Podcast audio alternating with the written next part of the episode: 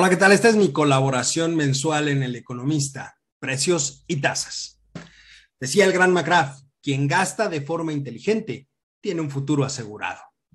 Recientemente tuve la oportunidad de dar una plática sobre la inflación en nuestro país y me llamó mucho la atención la pregunta que hacía uno de los participantes.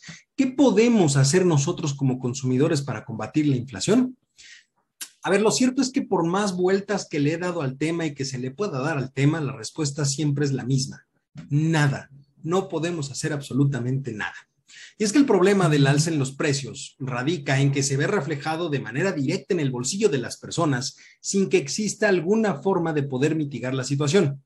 Para darse una idea de por qué no es posible hacer nada, eh, Vamos a ver el dato del cierre de la inflación a la primera quincena del mes de junio, cuando la inflación general anual llegó a un nivel de 7.88%, siendo los siguientes alimentos, los siguientes bienes, los de mayor aumento en términos anuales. Tenemos el pan de caja, la tortilla de maíz, la leche pasteurizada y fresca, aceites y grasas vegetales comestibles, jugos y néctares envasados, automóviles, transporte aéreo, vegetales este, comestibles, eh, servicios turísticos en paquete, loncherías, fondas, taquerías, torterías, restaurantes y similares, la carne de pollo, la carne de res, el huevo, el aguacate, la cebolla, el chile serrano y por supuesto la electricidad.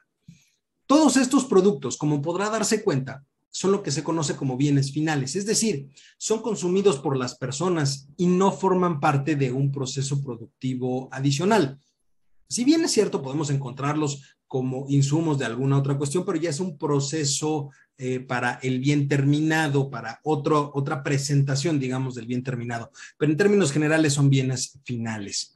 El motivo por el cual entonces un consumidor no puede hacer absolutamente nada para tratar de evitar el aumento de los precios es justamente porque ya es el precio al que se vende dentro del mercado.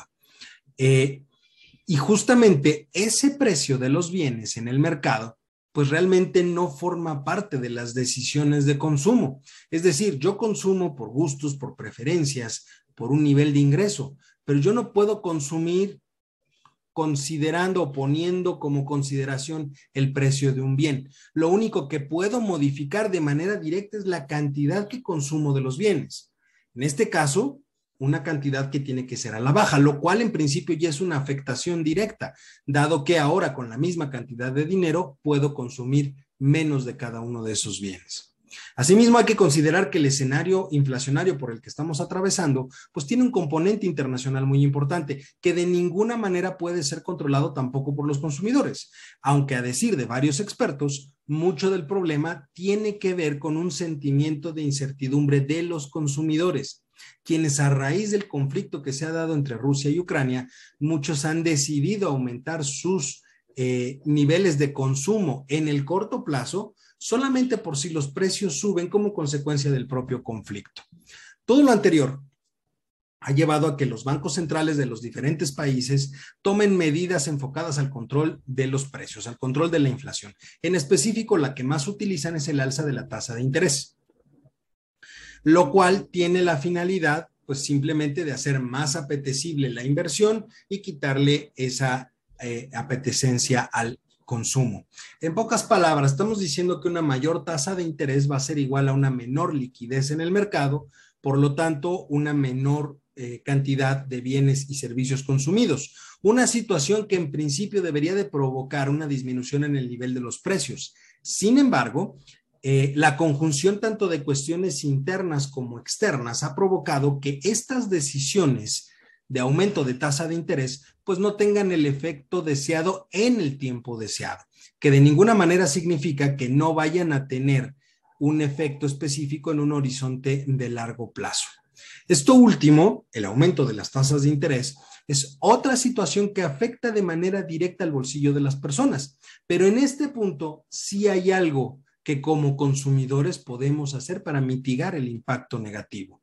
Y no es otra cosa más que controlar la forma en la que consumimos.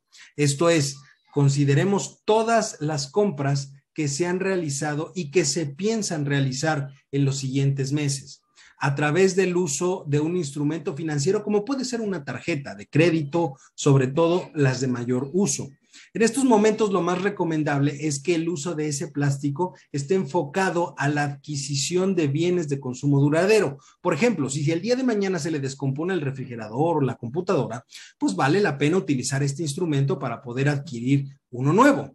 Pero es una pésima idea utilizarlo para comprar otro tipo de bienes o financiar inclusive el gasto diario toda vez que si se llega a caer en moratoria, es decir, en un incumplimiento de pagos, pues los intereses que se van a cobrar van a ser cada vez mayores. Es momento de poner orden en las finanzas personales y evitar un gran descalabro más adelante. Eso sí lo podemos hacer como consumidores, aunque los precios estén por las nubes.